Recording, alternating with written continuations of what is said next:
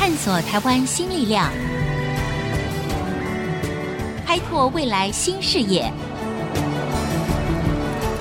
春风华语，聚焦台湾，沈春华主持。各位听众，大家好，欢迎收听《春风华语》，聚焦台湾，我是主持人沈春华。哎，我想呢，我们大家都非常的清楚哦，这个美中台三边的关系呢是非常的敏感的。不过最近呢，这个美国总统川普啊，他签字《台湾旅行法》，这个更是一九七九年的《台湾关系法》之后呢，规范了美中台关系格局的一个可以说是历史性的一个突破事件。最近大家讨论非常的多，究竟《台湾旅行法》影响是什么？是美台之间的关系加强了，还是事实上它也隐含了外交上面的？这个难题跟困境呢，今天我们就请到了这一位呢，他曾经担任过陆委会的副主委，现在任教于淡江大学的国际事务跟战略研究所。他本身呢，更是大陆政策跟两岸关系以及美国国家安全战略跟外交政策的专家。我们要来欢迎黄介正教授。黄教授您好。你好，各位听众，大家好。好，教授，我们今天要谈台湾旅行法啊。最近呢，在美国哈，从这个参众两院，他们等于是无异议通过哈。其实很多人会觉得有点惊讶，因为参众两院的不管是众议员还是参议员，他们非常清楚的知道美中台关系，尤其是两岸关系是非常敏感的。是。那么一直以来，其实都没有通过像这样子的台湾旅行法。嗯。为什么在这个节骨眼，参众两院会无异议通过，而且美国总统川普他没有选择让它自动生效，而是签字这个通过了这个法案。嗯、您觉得这个代表了美国的国会对于台湾关系跟美国之间的关系有没有一些什么样微妙的变化？呃，这个分两个层次来讲，一个就是在呃奥巴马时期，嗯，大家都认为美国对于中国大陆的很多作为啊，都是采取手势。啊，尽量为了维系中美两国之间的关系，所以对于中国大陆的一些对美国利益可能伤害的一些作为啊，相对都很保守，就比较保守，不愿意去碰触啊，包括南海岛礁的建设，包括贸易中间的不均衡，是等等。那么，所以本来就有这个气氛。美国两年前总统大选开始。初选以后，就变成中国变成一个大的话题。另外一个更深的层次，就是中国大陆的快速崛起。嗯，那么已经累积到这个时间点，让美国很多的人民，尤其是国会的民意代表，感觉到一些焦虑，或者是危机意识。是台湾旅行法已经事实上。在美国酝酿两年多，嗯，那么中间也曾经失败过，结果在这一个会期啊，就好众志成城 就成。timing 就是时机是非常重要的，就是因为中国大陆崛起，因为事实上啊，在美国内部啊，有一些学者专家或者一些国际政情的观察家，已经在对美国社会说：“哎，你们要。”准备了，这个中国如果成为世界第一超强的话，嗯、美国你是不是能够心甘情愿做老二？类似像这样子的论调都已经出来了。所以我想我可以体会得到，就是说美国的参众两院确实他们有一种氛围，就是说对于中国大陆，可能我们的态度要明确一点，也要让中国感受到，哎，我们这个美国第一超强还是存在的。是。那黄教授，我们可以说台湾旅行法通过，我们要很高兴吗？它代表了台美之间的关系大要进吗？你怎么看？呃，我个人因为从事过外交工作啊，如果从外交部或者一个外交官的角度来讲，当然是很高兴的事情，嗯、因为它毕竟代表一个很大很大的业绩，对具体的成果，对，也是一九七九年啊、呃、以来。我们外交系统所受到的委屈啊，是得以伸张。意思就是说，我们很多政府高层人员不能到美国访问，对，美国也不派政治敏感度比较高的官员来。那么，因为这个法的通过，可以说让我们从跟美国断交以后，嗯、透过美国国内立法的方式，让这些委屈啊，嗯哼，有可能有机会可以伸张。嗯哼。可是从整体来看的话，我还是要讲，我们可以暗自窃喜啊，但是千万不要放鞭炮。一九七九年的时候的中国跟现在的中国不一样，不可同日而语了。对，嗯、那么它毕竟是世界第二大经济体、第一大贸易国，在四十年前跟现在真的不一样。所以，我们如果太过于高兴，那么认为台湾旅行法可以一路开绿灯的话，那么有很可能中国大陆现在外交政策工具可以报复美国。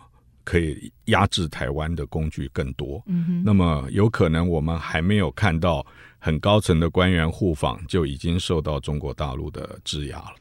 当然了，很多人都说啊，这个法虽然是通过了哈，因为它就是美国的国内法嘛哈、嗯。那中国大陆当然了，立刻第一时间他们就一定会抗议，这个大家也都猜想得到哈、嗯。我们先不去管中国大陆如何的反应，我们先回过头来看这个台湾旅行法。嗯，那它要怎么样被执行？这就是未来双方一个真正的一个认知的一个标的了嘛哈。很多人就说，哎，那就要看了。六月份的时候，这个 AIT 在内湖的这个新馆不就是要开张了吗？那美国会派什么样层级的人来？那也可以考验一下，到底这个台湾旅行法是不是真的发挥它的这个效用？那那你认为，在这个六月份的时候，真的我们会期待到一个天王级的现任的美国官员到台湾来吗？当然了，我们现在看六月啊，这个以世界情势变化之快，有还有点早，还有朝鲜半岛 现在不确定的川普跟金正恩的会面，我们现在要预测稍微有点困难。对对，啊、呃，但是我个人觉得，从驻美代表处的角度来讲，他职责所在，他一定会要用力的去把层级推高。那么，但是在我们国家安全会议来讲的话，很可能就要衡量整体的情势，包括两岸下一步怎么走，嗯，啊、呃，就可能不是完全以业绩的表现呢，对，来作为唯一的衡量标准。嗯哼，还有最大的一个变数是我们都没讲话，而美国他要派高层来，嗯，我们很难不接受。对，这一个棋啊。我们大概有百分之五十的选择权，嗯，但是美国也拥有百分之五十的决定权。你认为我们拥有百分之五十的选择权吗？我这样会不会有点略为乐观？对，是乐观。嗯，呃，因为我们跟美国来比，实力差很远。是。那么我们有很多事情有求于美国。对。所以我。平常我会讲尽量往百分之五十去 推，是当然呢。我们现在已经看到了哈，就是前几天的时候呢，呃，美国旅行法签署过之后，第一位亚太副驻青，他的名字叫做黄之汉，他已经到这个台湾来访问了哈。他二十号进来，二十二号走了。那有的人说，哦，那这个就是有一个指标性了。那你怎么看待这一位呃黄之汉的这个到访？黄之汉这次来台湾呢、啊，主要是参加台北美国商会的谢年饭，是，也就是我们一般人讲的春酒。嗯哼，在台湾做生意的美国商人的一个聚会。那么，通常大概从李前总统之后啊，历任总统每一年都会全程参加这个参会。这个参会老早就排了日期了。嗯。所以，他并不是因为台湾旅行法什么时候通过。对，他们当然官方的说法是说，哎、嗯，这个人选早就确定了哈，跟这个台湾旅行法没有关系。是。但是在这之前，有现任的亚太副驻青到访过台湾吗？以前没有来过，对不对？也没来过，没有来过。另外还有一个可能听众们比较不太知道的，就是现在台北美国商会的会长啊。嗯。他跟就是黄志汉先生，uh -huh. 他们以前一起在国务院担任过实习生哦，oh, 所以他们是大学时代的好朋友，非常特殊的情谊哈，所以请他来，当然听起来也是还蛮合理的嘛哈。那当然，接下来我们就是要观察说，到底这个台湾旅行法未来到底双方是怎么样执行的。我觉得我们可能可以开始尝试的，就是我们外交部部长每一年会到世界各地举行区域的业务汇报。嗯哼。那么北美业务汇报过去也有在美国举行，但是都不能靠近华府。嗯。所以如果要做的话，很可能我们可以问一问美国人，就是说现在有了旅行法以后，我们外交部长可不可以在华府召开加拿大和美国？十几个管处馆长的业务汇报。嗯哼，呃，如果美方同意的话，这就是台湾旅行法施行以后一个不太伤害到两岸关系可能的做法了。可是，如果是这样子的话，你觉得中国大陆他不会抗议吗？或者中国大陆他的抗议，他他用什么样的方式？那对于我们的影响又是什么呢？蔡总统如果在未来真的有可能访问美国，就算不是到华府好了，他只是访问美国，在美国做公开的演讲，这到底是台美之间关系的大要紧，还是会引发另一波的台海危机呢？广告之后回来，我们继续来聊。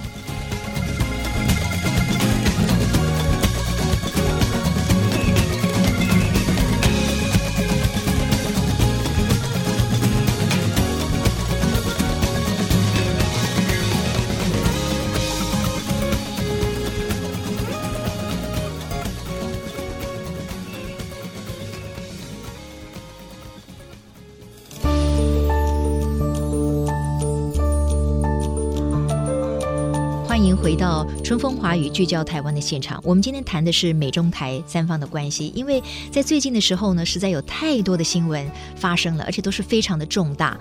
那么包括了我们在前段节目所说的台湾旅行法，那别忘了中美之间还有中美的贸易大战。然后呢，这个中共呢还发表了这个会台三十一条，哈，到底我们要怎么样去看？那么对于我们的两岸关系或者是我们的美中台关系，它的影响当然不会是单线的，因为所谓的外交就是非常。敏感，而且是牵一发动全身的。今天在我们的现场是黄介正教授，他曾经担任过陆委会的副主委。今天我们就来请教他对于这个问题的看法。黄教授，刚才您谈到了哈，就是对于我国的外交体系来讲，其实美国好不容易通过了这个台湾旅行法，其实我们也是出了一口气了哈，因为你看看嘛，我们一直。把美国当做老大哥，可是美国对于我们这个小老弟呢，其实也是左右撤走，对不对？常常也不给我们一些方便。那好不容易现在双方的高层可以互访了，这看起来我们当然是 welcome，我们当然是欢迎的。不过就是因为。台湾的国际现实是非常相对非常的险峻，所以我们不得不有多方的一个考量。我们现在这一段就来谈一谈中国大陆对于台湾旅行法通过之后它的反应。就像我刚才说的，我们也没有什么悬念，他当然第一时间就跳脚，然后就出来，他当然是说坚决的反对嘛。您觉得，如果说台美之间在履行台湾旅行法这个过程当中，真的有很多高层官员的这个互访？中共他应该不会视而不见吧？对，台湾旅行法通过以后，到目前为止，我们还在观察中国大陆目前的反应啊啊，不论是国务院台办或者是中国大陆外交部，都是停留在发言人层次还没有更高层的人出来讲话。我觉得中国大陆也在看，就是美国对于这个法到底要怎么样执行，嗯，有没有一个说法？也看我们台湾有没有一些动作会激化这个，或者是太快速的、急促的催促这个法的实际上的执行层面。所以到目前为止还好，但是如果我们将来真的有比较高层的往来的话，北京的反应可能就会更强烈了。我觉得还有一个因素，就是因为美国总统可能会宣布对中国大陆的极大规模的贸易制裁。那么，所以中国大陆有更头痛的处理中美两个大国双边的问题。那么，也许这个旅行法暂时不要先把它上线上纲到那么大。但是，当然，对于台湾来讲，通过了这个台湾旅行法之后，确实我们也会希望说，哎，是不是有一些比较高层的官员可以真的到这个美国去访问嘛？嗯、对不对？然后美国呢，也可以派一些比较高层的官员到这个中华民国台湾来嘛？哈。那您认为，就是说，到底这个法对于台湾的意义是什么？这个法最重要的意义是，呃，让台湾跟美国两边的决策高层。有机会可以见面，可以彼此认识，直接沟通，更好的做政策沟通。呃，各位听众可能不知道，我们的外交部长、国防部长其实都蛮可怜的。嗯，全世界他的对口都不能见面，嗯，也不能结交认识，更不可能成为好朋友。嗯，对于驻在国的了解，都是透过幕僚的电报送回来。对，这一点是我们先天上很吃亏的地方。如果台湾旅行法可以实行的话，我相信美国会有一些高层可以见到我们的部长，或是更高层的人。彼此中间呢，也许可以建立更好的一个沟通跟谅解。将来处理事情会比较方便。好，但是黄教授有没有可能这样的一个情景会发生？就是就像您说的，因为中美之间呢即将要这个贸易大战要开打，就是这么重大的事情，也会占据了两国很大的高层的一个关注力。嗯、那处理起来也是相对很敏感的。嗯、所以这个台湾旅行法呢，可能相对的在未来的三五个月内，它可能不会有什么太多的具体的成果是表现。是可是如此一来的话呢，可能这个对于我们来说，会不会认为说，那那那美国也不过就是通过了一个呃形而上的一个台湾旅行法吧？你怎么看这一点？嗯、从这个角度来讲，我我会说两点。第一点就是两边高层往来的理由啊，跟借口都存在的。嗯嗯嗯。啊、呃，包括五月十号在高雄汉来饭店的第一届台美国防产业发展论坛是。美国国防部会不会派比较高层级的人来？六月份，或是到今年秋天，AIT 的新馆在内湖揭幕。啊、呃，美国国务院会不会派人来？嗯，还有这个从春天一直到秋天，我们历次汉光演习的，从兵器推演到实兵演习，美国过去一直有派退役的将领来台湾，今年我所知道还是退役的将领。但是如果情势有变，他也可以派现役的来。我觉得这个节点都存在。那么另外一个，我们行政部门会有压力嘛？嗯，就是法通过了以后，对呀，都没有做到，是啊，都没有做到的话，立法院也会有意见，嗯、媒体也绝对不会放过政府。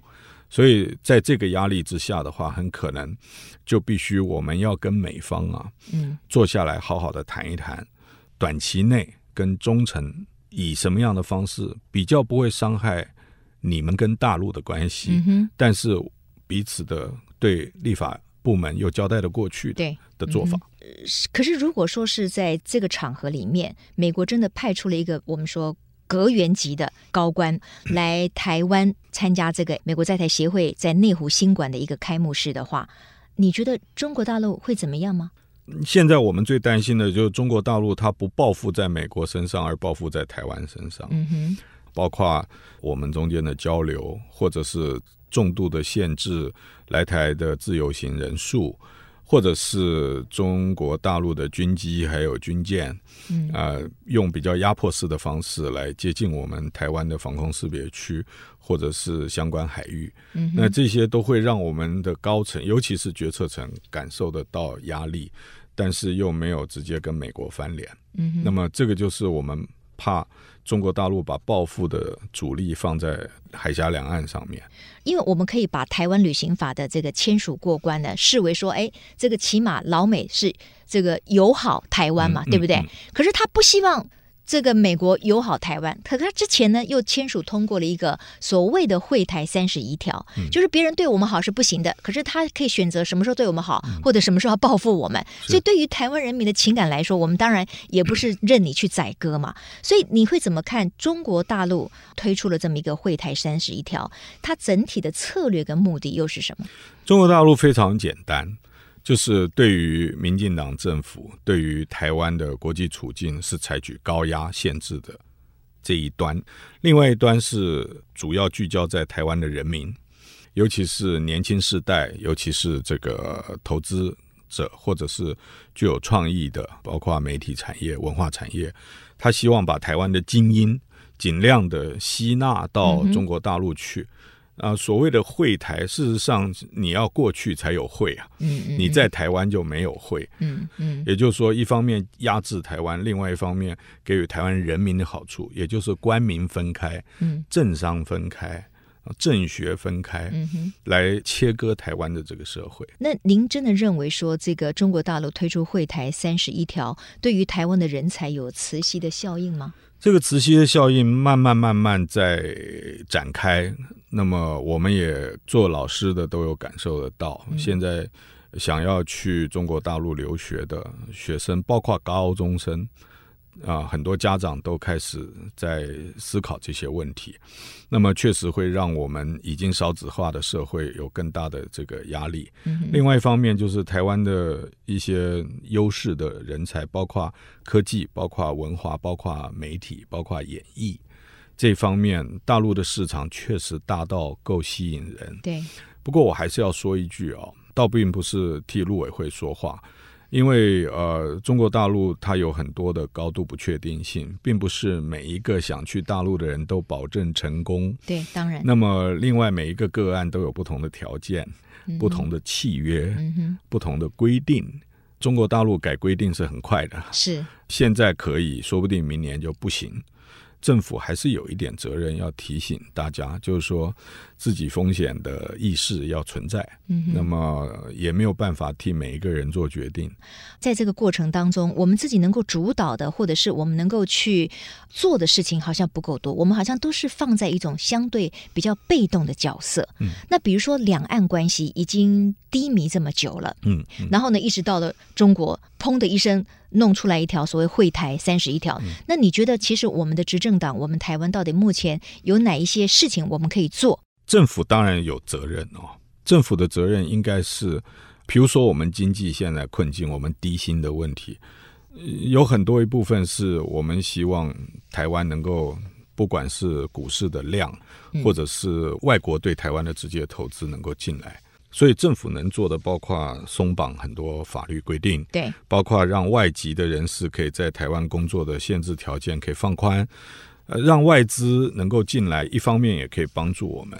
嗯。我相信现在的政府，包括以前马政府的时候，对于陆资来台就有很多反对的意见。那么现在我们暂时不考虑陆资的话，我们一定要让其他国家的外资能够能够进来，这是一点。另外一个就是。政府还是有很多奖励措施跟办法，用政府啊、公债的方式啦，或者是政府加强自己国内的投资，去创造那个机会，让年轻人看到，并不是不能做。但是我同意您的看法，就是目前我们的经济状况，呃，让政府没有办法有太多太大型的、很快的短时间之内，让年轻人恢复信心的这样子的资源和能力。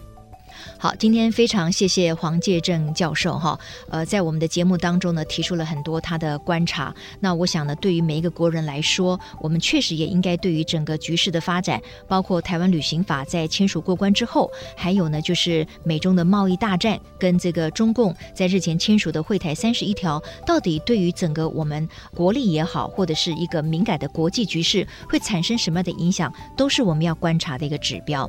但是了。不管美国跟台湾的关系哈，我们可能在最近会认为说，哎，这是有个非常具体的提升。但是两岸之间的关系跟互动，恐怕是更直接影响台湾的一个稳定跟发展的。我想两岸政策的挑战都是不容轻忽的。今天非常谢谢黄介正教授，谢谢您，谢谢，也谢谢各位听众朋友的收听。我们下周同一时间再会。